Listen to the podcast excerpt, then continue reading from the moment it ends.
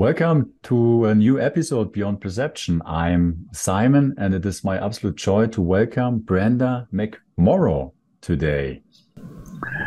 Thank you. And to, yeah, just introduce you briefly to those who don't know you yet. Are very few out there. Brenda, you are a Canadian devotional chant artist, and you're very much known for your unique and warmly embracing style of mantra music in which you blend different elements such as acoustic folk and ancient Indian chants with a sweetly introspective sensibility. And uh, to quote a few references, the Yoga Journal describes you as having a knack for expressing the deepest realizations in the sparsest lyrics. And I believe your teacher, Ram Dass, has said you have a special gift.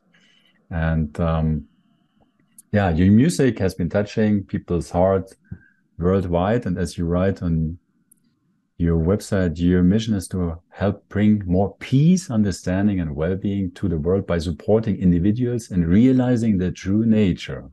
Welcome, Brenda. I'm so glad that we are meeting today. Oh, thank you, Simon. It's great to be here with you. Yeah, it is it is my true joy and honor and maybe just to provide a little bit of context to our listeners how this conversation came into being uh, because I had this and I believe it's uh, maybe one and a half years ago I had this um, encounter with the teachings of Ramana Maharshi and Anandamayi Ma which uh, suddenly crossed my path and was quite impactful and nothing really seemed the same anymore. And uh, the understanding of myself was powerfully, but also wonderfully shaken. That it was definitely um, a bit of confusing for a time. And by accident, I found your wonderful Anandamayi Kirtan, which really touched me and uh, yeah helped me to really connect or reconnect with that what is beyond words. And I had no clue who you are. Uh, but in that moment, I, I just felt very much compelled to reach out to you and uh, because your music resonated so much. And I really was curious to hear about your journey and your self realizations, which I imagine possibly led you to create such, uh, such uh, wonderful and heart opening music. And uh, here we are. So, um, that's, that's a, great. That's a bit of a context, and uh, I just maybe that's a good starting point uh, because what I just shared, your uh, yeah, your your your mission is to support others in realizing the true nature. And if I may ask you this, was there a special moment which led you to realize who you truly are? Yeah, yes. Uh, well, let's see. It, it, it feels in a way, um, and you probably know what I mean when I say it's interesting to talk about there being a particular moment mm-hmm. when one might realize who they really are, because it's sort of beyond time for sure. Um, uh, but there was um, definitely a um, an experience that occurred back in 2004. Um, actually, it was like New Year's Eve, 2003, going into 2004. And I was um, on a self inquiry retreat um, where it was called the Enlightenment Intensive. And I really didn't know what I had gotten myself into going on this retreat. I just knew that I, I really wanted some relief from, you know, some. Uh, tough circumstances that I was just going through with going through a marriage breakup. I just wanted to feel happy again. So I somehow got led to this uh, retreat, and I didn't have any expectations around discovering really deeper um, truths about myself. I, I really just wanted to be happy and um, or to feel happier. And um, so I was very surprised when th- this technique that we were using in the in the retreat where we asked we sat across from another um, person um, this switched every 40 minutes um, but we we inquired we said the, the question or they gave the instruction tell me who you are and which is you know the, the teachings of ramana maharshi uh, you know are based in in that self inquiry, turning the, the mind sort of back um, towards its source by asking this essentially unanswerable question. It's it's what we're really finding out is what we're not, so that what we are can stand revealed, right? But the mind, you know, doesn't really comprehend that very well. But you can use the mind by asking this question: Who am I? Um, for it to sort of suddenly get a, a different orientation and so um yeah so it, the the process of asking this question about it was about eight to ten hours a day that we, we were doing this. Um on the second day uh, something occurred where there was a um it's very um it's not possible to put into words but um something dropped away or shall i say everything dropped away and and I I I had um, I guess the truth of the source of my being became obvious through this perceptual mechanism. It was I saw it and or saw it or was it or realized it had always been like that, you know. And, and um, again, I can't I can't put into words what happened, but um, when that when that shifted, when that that um, became apparent to me, I um, I feel like that my whole, really my whole life changed. Everything around this expression of beingness that is called Brenda changed. Now, uh, I I didn't. It's not that I suddenly knew who I was and then didn't ever have any um, any problems or anything anymore. I definitely did. I had all kinds of things to still work out in my life and still do. You know, there's there's always this this um, remembering, forgetting, but essentially the remembering has has remained. But there's um, there's definitely been a journey of of um, relaxing into the um, the truth of who I am, which again, it's hard to put into words. Um, and I think every everything that I do is informed by that more consciously than it was prior to that moment, if that makes sense. Um, and my music, you know, within about six months of having this um, kind of revelation, or to, for lack of a better term, mm-hmm. I discovered kirtan. I, I went to a chant workshop and the, it became very clear in, in within, I think, two chants. This um, Yogi John, his name was, was playing his guitar and chanting to Shiva, who I didn't even know who Shiva was. I didn't know what mantra singing was. I just happened to go to this workshop. But within two chants, I something in in me just recognized that the power of mantra is such that it it it it could it could allow the workings of my mind to slow down so much that I was right back in in the in the the pure awareness state because of the power of the mantra. So for me personally i just i i didn't even give it any thought. It was just like a clear message.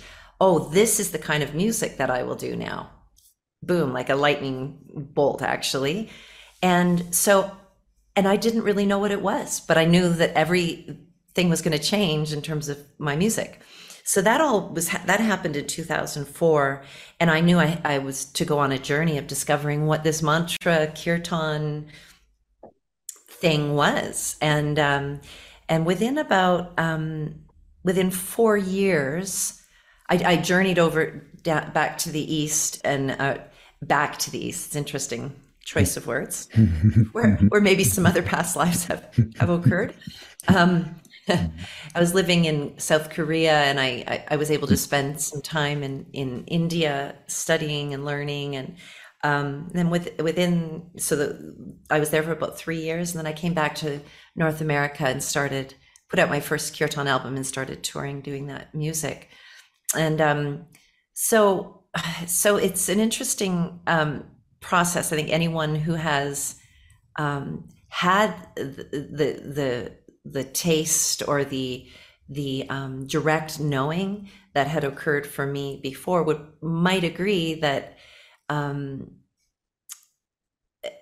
everything fundamentally changes in terms of our perception. Um, and so I've I felt like it was one of the greatest gifts of my of of all time for me. And um, yeah, yeah. I could go on, but no, it's it's it's wonderful.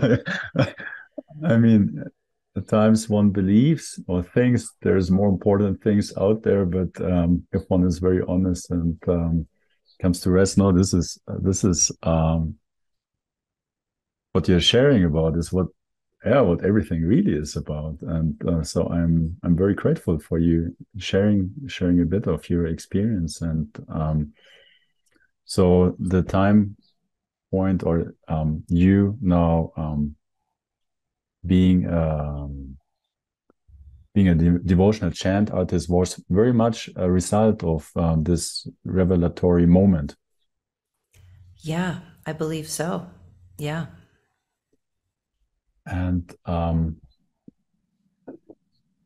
maybe uh, just just out of curious curiosity, there are these um, different forms of yoga. There's a, a more uh, physical aspect, um, or there's a more contemplative, or there's um, maybe what what you mentioned before, self inquiry. There's also bhakti yoga, and um, it's called the, the, the yoga of devotion, and um, from what I'm hearing, this seems uh, to be your choice, um, or, or, your main choice. I don't know. Uh, I'm, I'm just assuming that. Um, and what what um, maybe you can uh, describe a bit what what bhakti is about and and what you see coming into your life as a result of um, yeah singing, chanting, and bringing this into the world.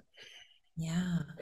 Yeah, well, you're right. Bhakti yoga, the yoga of love, the yoga of devotion, is definitely the the path that I follow. However, I also feel that Gyan yoga, the yoga of wisdom, you know, the self inquiry, the Advaita mm. Vedanta, this um, this is also a path that I follow. So it's like they both kind of go together for me, and um, it's like they they really all all the yogas lead to the same the same thing. They're all ways of us uh, deepening into the truth and also of discovering the things that we took ourselves to be and seeing the unreality of those and then being able to then um, live from uh, the, the source of who we are. And so bhakti um, some people think it's quite different. You know, the the the two yogas, the the Gyan yoga or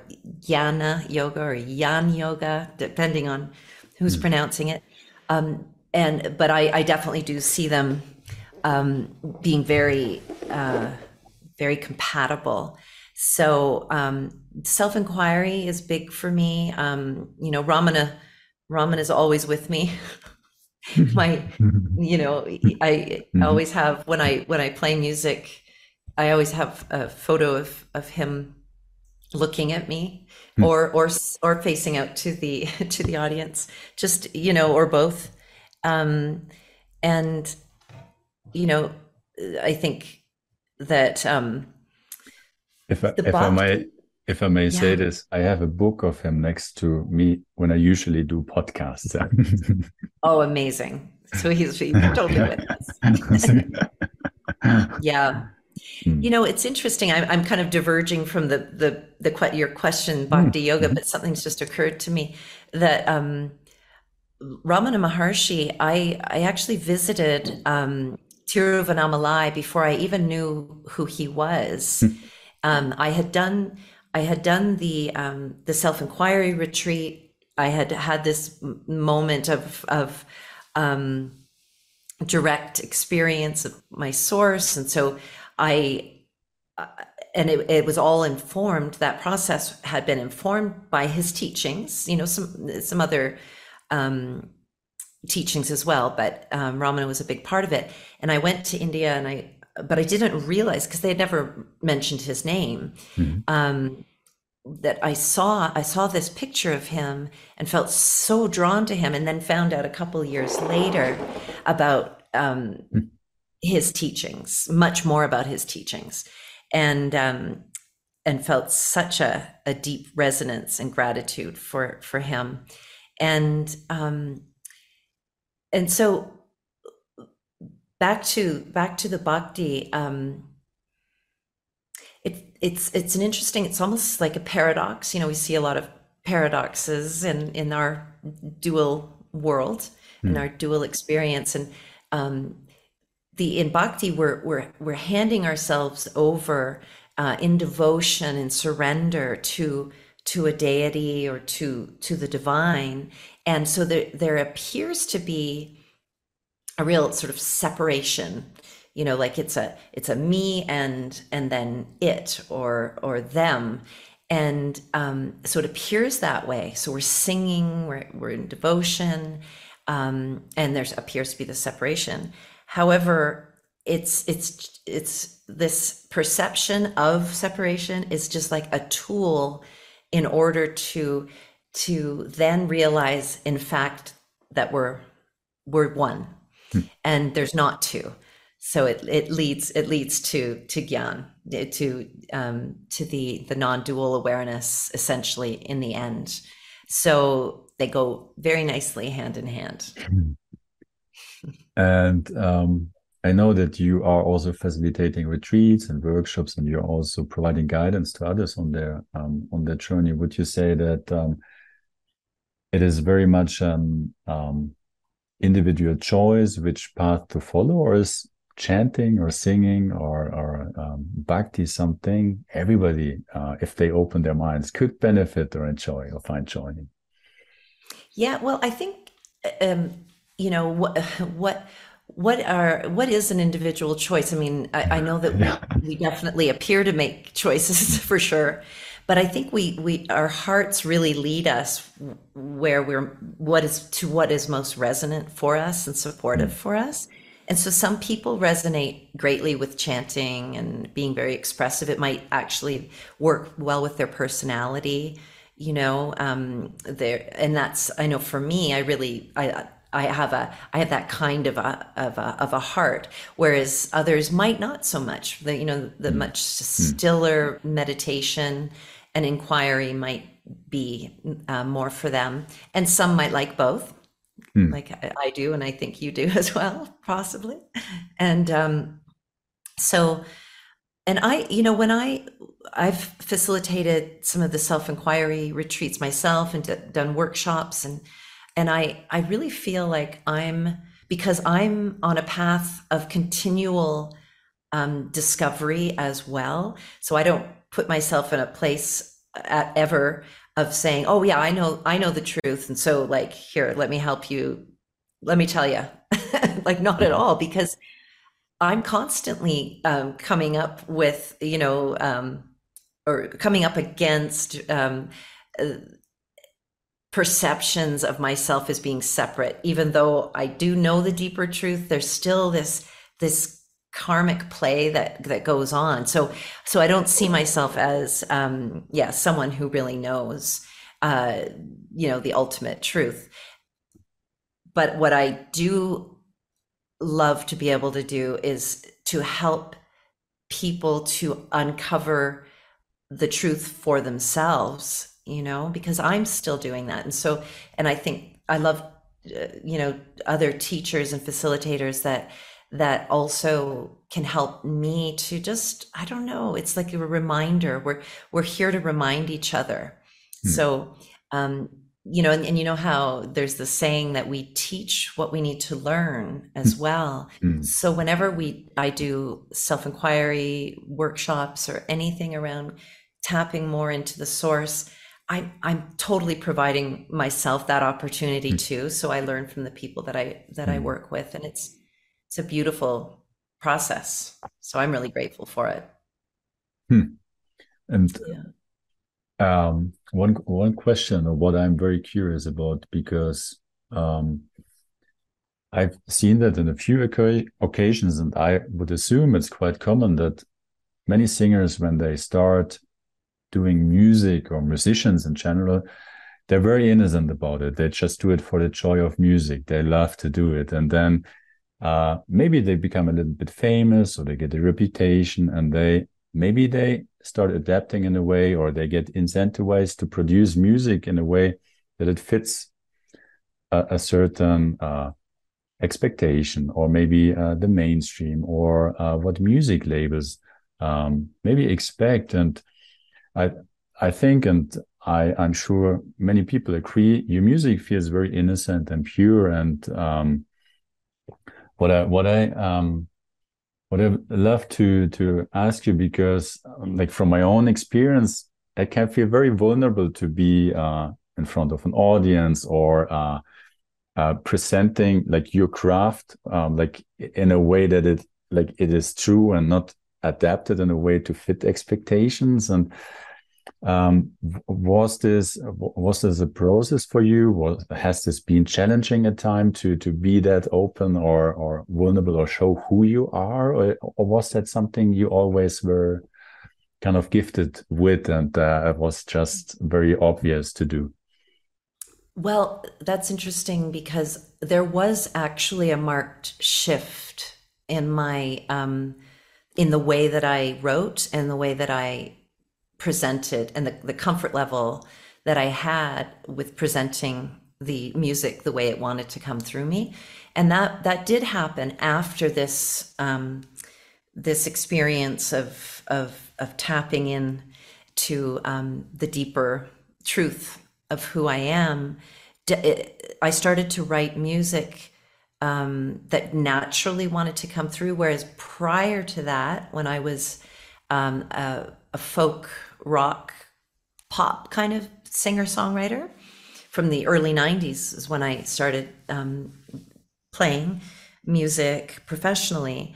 I, I, I always would think at that point around what would be a hit what would people most like to hear you know i also i think it, it was naturally emerging from me as well but it, it was much more mental um, and so after when i when i started writing melodies and songs for mantras and kirtan songs um, i just i was just doing it for the love of it and then it was interesting because that's then when my music started reaching a, a bigger audience was when I didn't actually it's not that I didn't care. I did care, but I wasn't I wasn't focused on on what people thought.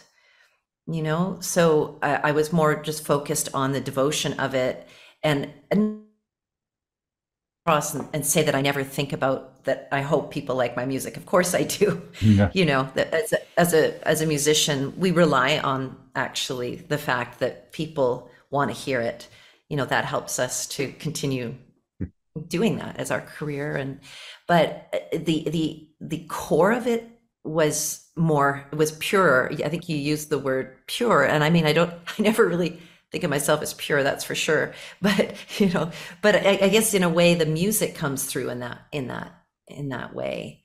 And the yeah the, the blocks the blocks to it seem to get moved aside. And um and yeah it just and i don't i don't put pressure on myself anymore with the music. I know when a, song is ready to come it'll come. But there can be many months that go by where i'm not writing anything. Um and that's a different process than um, some musicians they'll they'll write every day just to keep in practice. Maybe one day i'll adopt that. But essentially i just kind of wait till the song it, knocks on the door, calls to me, and I'm like, oh, okay, better get the guitar, you know, and uh, and then and then it'll come. Okay, yeah, that that was another question, but you kind of asked uh, it already. Your create creative process, yeah, how that how that looks like, uh, if right, um, yeah, yeah. Well, the mm-hmm. creative process, yeah, it mine mine is a little bit. Um, uh, there's there's times when when it's quite high like right now it's it's it, it's happening a lot more um, and then like i said sometimes some months will go by and not a lot will happen i might do some prose writing um, and but, but i feel like there's an incubation time that can happen hmm. uh, where the song seems to be writing itself somehow, and I, I'm not aware of it because when the songs come through, they seem they not always, but often they seem to be kind of already written. Like the song that you that you heard, Anandamayi, definitely uh, just seemed to be like, okay, here, this we better record this and and and write down. Well, the words were written by Sri Aurobindo, um, but the melody came through kind of just intact. The song was just ready right there. So I'm like, oh, okay. So somehow that was forming when I didn't even know it, and then in a in a you know maybe in a half an hour it was it came hmm. through. So so I kind of just I just try to be available, you know, for when it wants to come. is, yeah. that, is that something uh, uh, what you're uh, naturally gifted with to to to to to be in a state of I don't know of, of openness and and um, because if if I look at my tendency, my mind wants to know how it is and it wants to work things out, and I have to still put uh, very much a conscious effort into uh, to not follow all the suggestions of my mind. Yeah. And, yeah. Uh, yeah.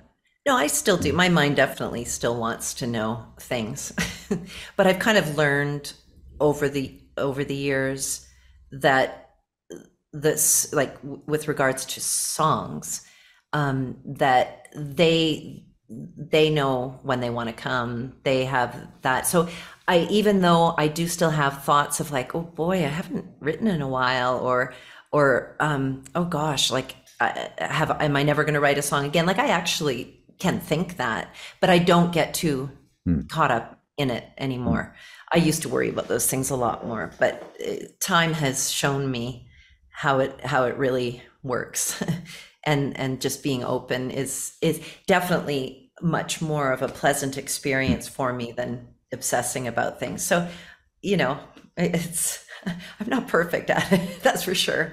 But typically now it's a lot easier. Yeah. And uh, one of, one of the um, ways of sharing your songs is also you're inviting the audience to sing with you. No, it's it's it's called the kirtan, and uh, we have participated in one of your online workshops and um, sang with you um, at least one kirtan could you could you also maybe to our audience share a bit of context? Like what what what um what is the practice of kirtan for? Why why is it used? What is the effect on um yeah. on people or? Sure.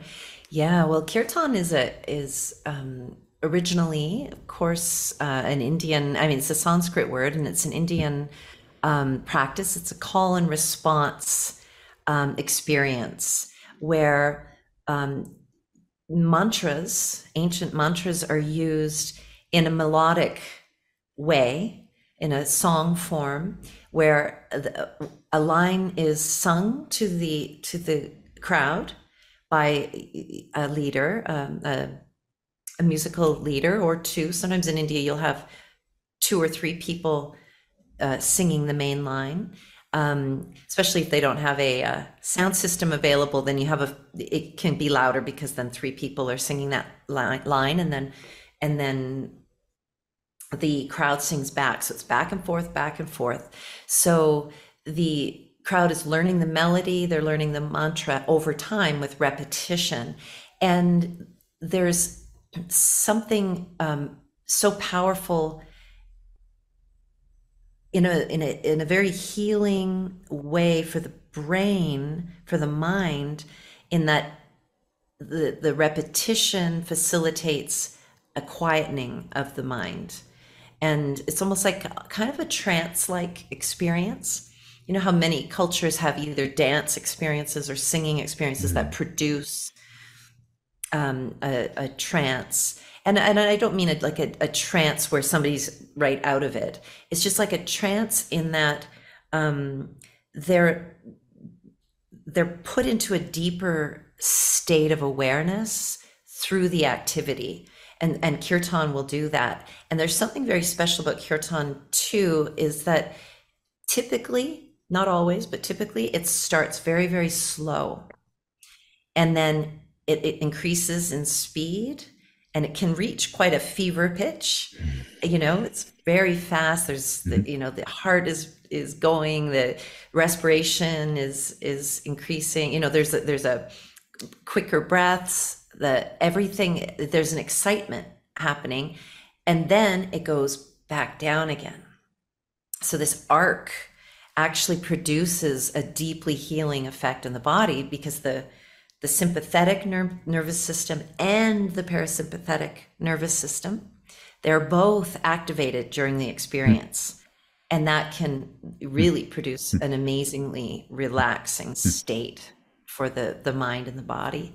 And so that's why often when people are are at the end of a kirtan and we're sitting in silence people report that they just feel such deep peace so there's an actual physiological reason for that. It's physiological, spiritual, and um, yeah, it's it's um, it's better than it's better than any drugs you can get. and there's no hangover. The next day, the next day is just like so you can get so you know just so high on on your own your own chemicals in your brain on the connection like it just everything is so is so joyful and um, so, but kirtan, um, you know, there's different there's different approaches um, because it's becoming more and more popular in the West. You will hear kirtan bands that are anything from jazz to really heavy rock to folk to bluegrass to reggae to blues. You know, there's just and everything in between. And um, you know, it's interesting because in in India, and I've asked people because I, I I had been going almost once a year for the last five years up until three years ago. So I'm looking forward to going back again mm-hmm. soon. Um, but in, I've asked Indian people, like, what do you think of these the, these Western adaptations to kirtan? And, and almost, I would say, well, actually, everyone I've ever spoken to is saying that they love that we're doing it and and they you know sometimes people say and it's great that you guys are working on your pronunciation you know so it's very positive reinforcement it's like hmm. keep going keep hmm. working on hmm. that. But they love this. So yeah note note to all of all of us yeah right let's let's keep refining that. It's, some some words are easier than others for people to get quickly. Um, but they love the devotion. They you know it's one teacher in South India said to me, you know, this these mantras belong to all of humanity. And so I always feel like I, I want to deeply honor the roots of it, the Indian roots of it.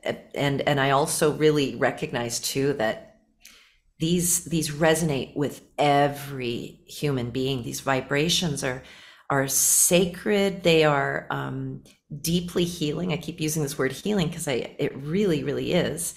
Um, and yeah, they belong to us all, and it's really a it's it's a, a very powerful gift we've been given, hmm. in my opinion. Wonderfully, and uh, you're you're just saying that these mantras they they represent or they are healing frequencies. Is it through that singing or through that practice of kirtan to kind of a tuning fork to have that frequency vibrate in oneself again if that might have been lost or?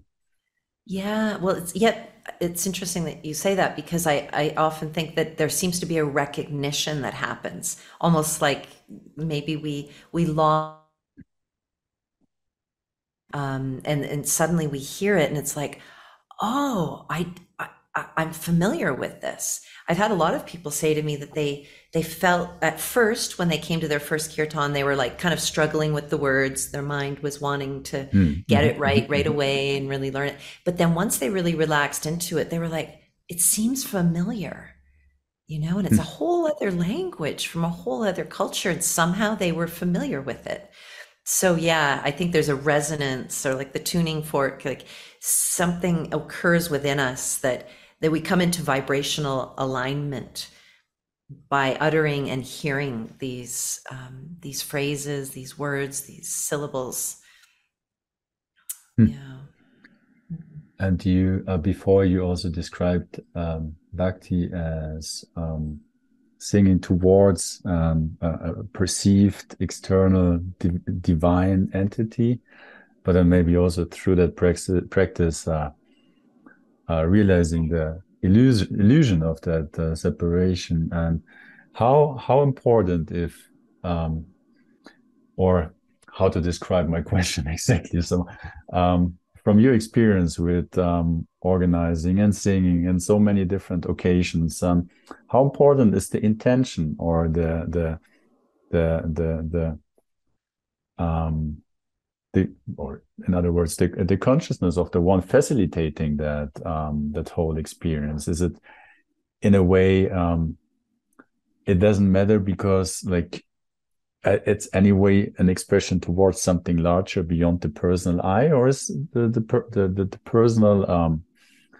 uh, intention of the one facilitating and holding the space uh, important? I don't know if my question is exactly no, clear, but I know what you mean. Yeah, no, trying I to, trying to uh, describe that. Yeah, I will. I, let me let me just sort of uh, um, share what kind of came up as as you were speaking. Um, is I think there is a palpable difference when we hear music or are led in a kirtan by someone who has a deep intention for for conveying and and and facilitating um, a, deeper awareness um, and and who really honors the, someone who really honors the the power of of the mantra. So if they have that in their mind then then then the others will benefit as well because they they can resonate more they can recognize um, more of the um, the deeper meaning um, that's coming through through the person who's leading. And at the same time the power of the mantras themselves is is very strong. So even even let's say for example someone didn't have an a good intention or a or a they weren't really into what they were doing but they were sharing a mantra. Hmm. it i think the mantra itself will carry it carries such power. Um, but it's even better when the the person leading hmm. it has a has a deep affinity for what's hmm. going on. Hmm. Absolutely, it's kind of like anything. We hmm. we feel people's love and and their um, excitement and joy around something, and and it helps us right to to tap into that kind of energy as well. So yeah, it's kind of both. So there's this element of transmission of um, the own realization or own uh, contemplation or uh, of of the one hosting or inviting to a kirtan yeah like when when i when i go to a kirtan um, and and the person leading i can feel their devotion and their surrender like when they're just hmm. completely in it my gosh that just it, it's it goes quite a, a a long way to helping me and others just to completely let go as well like just fall into that ocean of love and bliss. It's just it's a beautiful thing. And so and and and you know if somebody's more in performing mode and i mean sometimes you know kirtans can be it's kind of a performance a concert and devotional experience. It can be both but if someone's just kind of not in in in that surrender state it's hmm. not quite as enjoyable for me personally i love i love really feeling that hmm. that devotion hmm. from the person leading yeah hmm.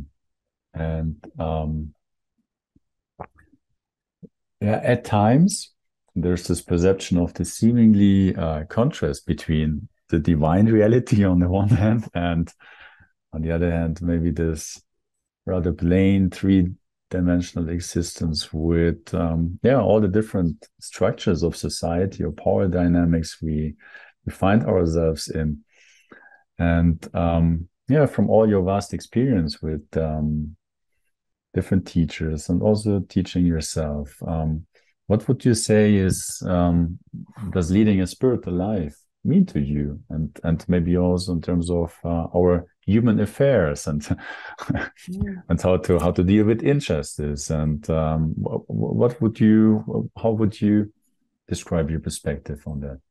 Yeah, well, my perspective is that all everything is sacred everything that I do, everything that we do, everything that appears.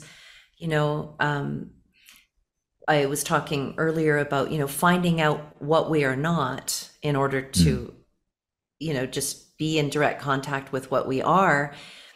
The things that we are not are also on the relative plane. They are they're deeply sacred. They they are they're perfection in themselves.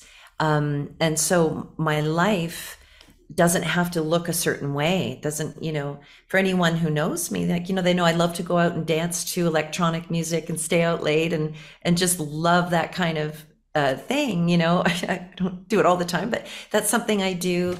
I don't, I, I don't, um,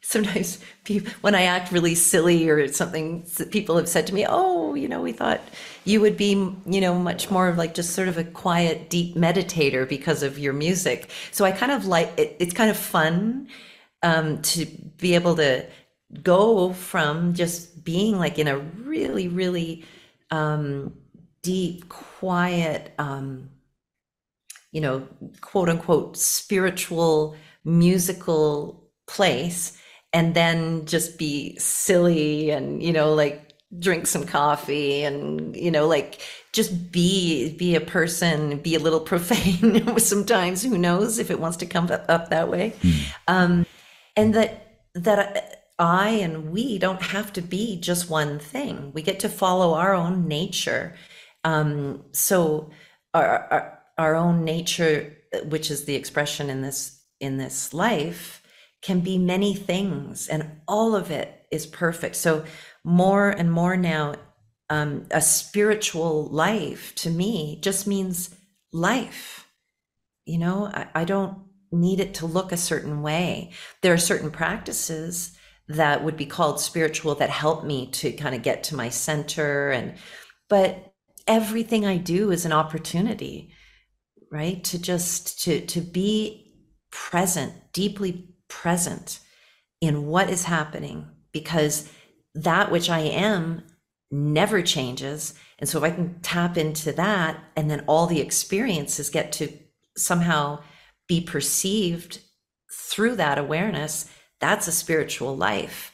And it doesn't have to look a certain way, you know, mm-hmm. by any defined standards, you know. Yeah. Uh, do you have a, a daily singing or chanting practice? Yeah, well, yeah, typically I when I meditate, I do meditate in the morning typically. Um, some mornings I don't, and but mostly I do. Um, and it can range from you know 20 minutes to half an hour. Um, and I'll chant um, before I meditate. I find that like just japa. I don't have my I have a wrist mala that I that I use, and uh, you know often it will be the Gayatri mantra.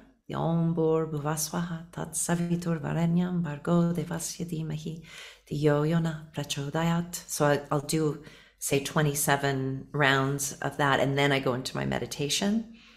And I also I do mantra throughout the day too. I have a I've been going to the gym and lifting weights, which is awesome. what is singing mantras? Yeah.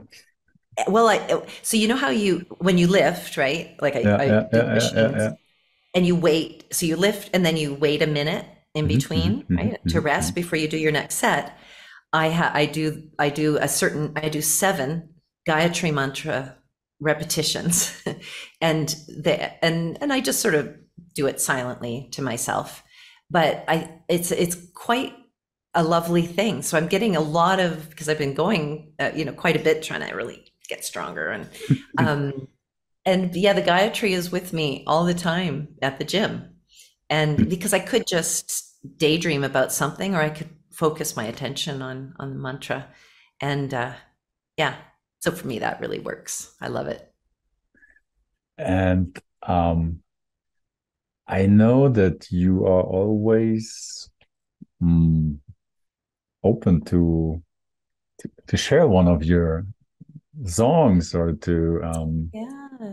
use the opportunity to sing. Would that be a good moment maybe to share sure. one of your songs? If, Absolutely. If you feel like doing so, yeah. I do. I always, I do always feel like playing music, and I just happen to have a guitar right here. It's such a coincidence. Yeah? What a coincidence! um, I wonder, do you have a preference? Would I? Would you like to, me to play Anandamayi, the song that you first? Yes, that would be heard? absolutely magical. Yeah, if okay. if you feel compelled to do so, that yeah. Uh, that will be magnificent. Yeah. Sure. And what I'll do is I'm gonna I'm going to put um I guess we what is it called? Original sound. Turn that on. So but you'll need to mute because then it starts to echo if Okay, but, sure. Yeah. Yeah. Okay. So this is I'll just say a few words about this song. Um I was in India in um 2005 for the first time and I was in a place called Auroville, and there was a, a, a kirtan singer there named Joy. She's an Indian woman, and she was singing a, a more Vedic uh, rendition of Sri Aurobindo's words Om Ananda Mai Chaitanya Mai Satya Mai Parameshwara. And I, uh, I in my version, I say Parameshwari, and this is O Supreme Goddess, is a, a, a, form of O Supreme Goddess. But we're singing to the, the Mother full of bliss, that's Ananda Mai. The consciousness filled Mother is Chaitanya Mai, and the truth filled Mother is Satya Mai. So I heard Joy singing this, and um, I had her CD back when, you know, we had CDs. and um, I loved it. And then at one point the this melody came through me and um, became Anandamayi as I know it. And I'll sing it for you now. Oh, Anandamayi.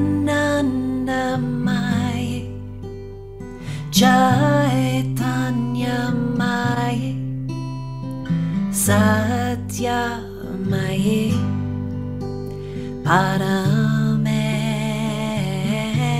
Parameshwari Oh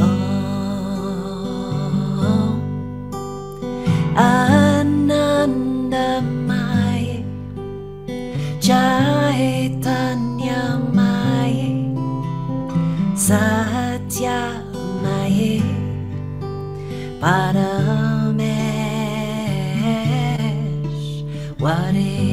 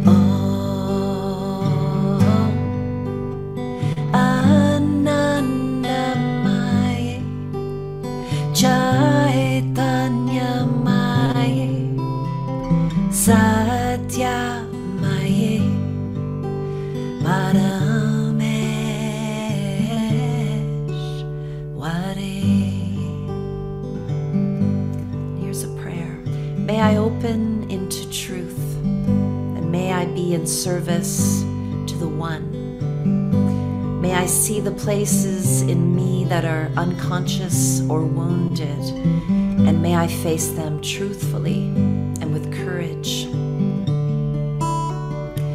May I not take things personally, and may I be an allowance of others having their own experience. May I have love and joy and affection in my life, and may I share this with others. And may I have may I follow my own nature with ease and an open heart. And may awakening to the truth of who I am be something that is not only possible for me, but something that I come to know is who I have been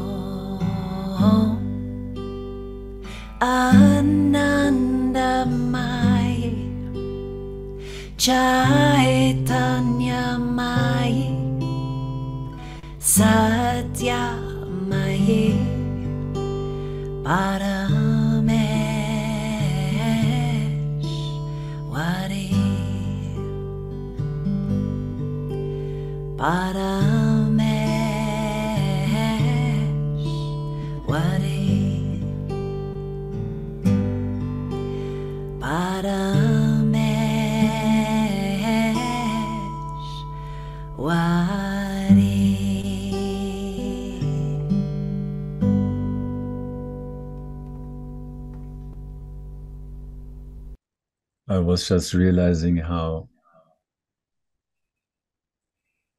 how powerful mantra singing is, and also my the little experience I had with also this song, but also which I forgot a forget a little bit there because my usually I'm very mind heavy, um, but I just remembered um, a few moments where the world looked really dark and it looked without any hope and without any way out. And i i was at the end of overthinking and uh, like i couldn't figure it out. And and then just singing and letting go and completely surrendering and like basically admitting i have no clue. And like i'm just a little tiny um thing in here. And the power in that is so incredible uh um relieving also yeah. And i yeah when i listened to you i just brought that experience back and um and and that closeness to what actually is and that it's not far away or somewhere out there and i have to work, work my way through to over there. Right. yeah but it, but it's it's there yeah Mm. Well, it's beautiful.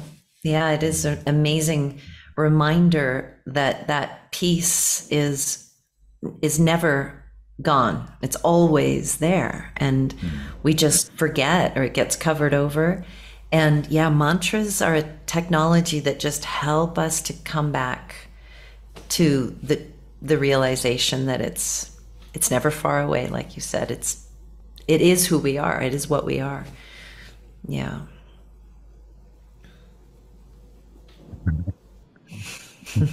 It's good stuff.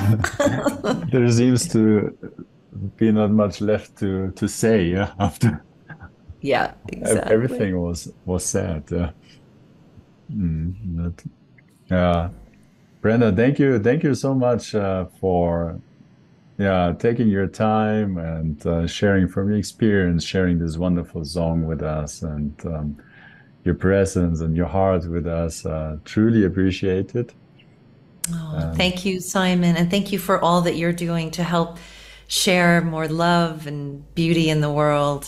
I really appreciate you. Thank you. Mm, thank you so much. Yeah, I yeah, I really enjoyed this conversation. It was very much inspiring. Thank you so much. And um yeah, also to everybody, dear listeners, um my true joy to to you tuning in and sharing this wonderful experience with us. And um yeah, lots of love to you and all the best. Take care. And uh, I look forward to the next time. Yeah. Thank you, Brenda. Yeah.